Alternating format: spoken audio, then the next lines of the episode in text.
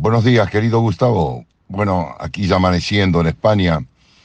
Quería mandarte un mensaje porque, me, bueno, me siento muy emocionado de lo que pasó ayer en, en Francia, por el reconocimiento en, en general a todo nuestro fútbol, algo que no volveremos a ver nunca más en nuestras vidas. Quizás tú que eres más joven, pero yo jamás. Primero ese reconocimiento de Messi, esa humildad con que lo recibió y fundamentalmente en un clima de, de algarabía, que aquí en España da una ligera frustración por no concedérselo a Benzema, no sé de qué forma, pero yo me siento orgulloso por el tema de Messi, ganador indiscutible de este premio por todos los factores. Como punto dos, me sorprendió el Dibu cuando yo pensé que por motivos éticos, por su código gestual, insisto, personalmente creo que desvirtuaban y, y no era merecedor de este premio, de este galardón. No lo conocía personalmente, pero su tono de humildad y la, en la forma que vivió y el discurso, muchas veces una palabra es mucho más que una vida. Y me conmovió el chico fundamentalmente por su humildad y por, ya sabía toda su carrera llena de obstáculos, que lo fue superando para llegar a ser quien es. Pero fundamentalmente me emocionó y creo que también es, es gala, ese galardón que, que, nos premia.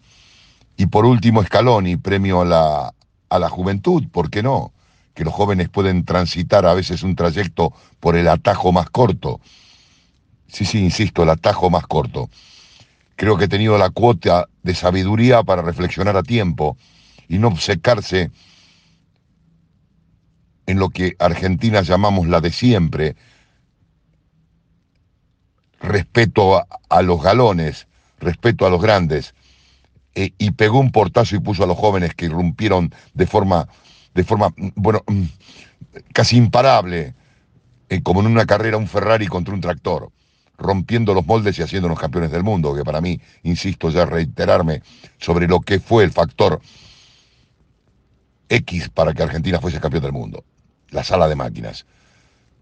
Y bueno, y Scaloni le dan un premio, creo que mmm, en cierta medida más testimonial que merecido, pero también al fin y al cabo Argentina está presente. Y por último, a la hinchada.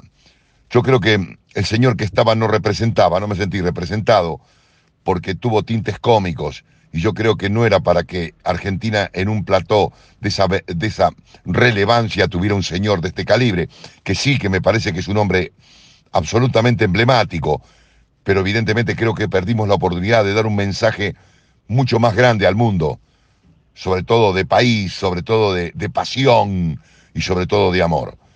Para mí el auténtico punto negro fue este señor, que con el mayor de los respetos no me siento identificado, sobre todo por su mensaje. Insisto, Gustavo, perdimos una gran oportunidad.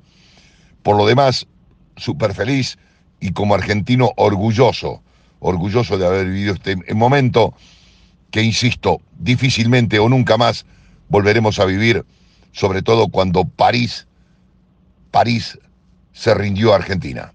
Te quiero mucho y un fuerte abrazo. Este es mi mensaje, eh, el primer mensaje que hago para una persona que sé que puede tener y me puede interpretar en toda su dimensión. Gustavo, un fuerte abrazo. Postdata, con este mensaje puedes hacer absolutamente lo que quieras estás en su total libertad.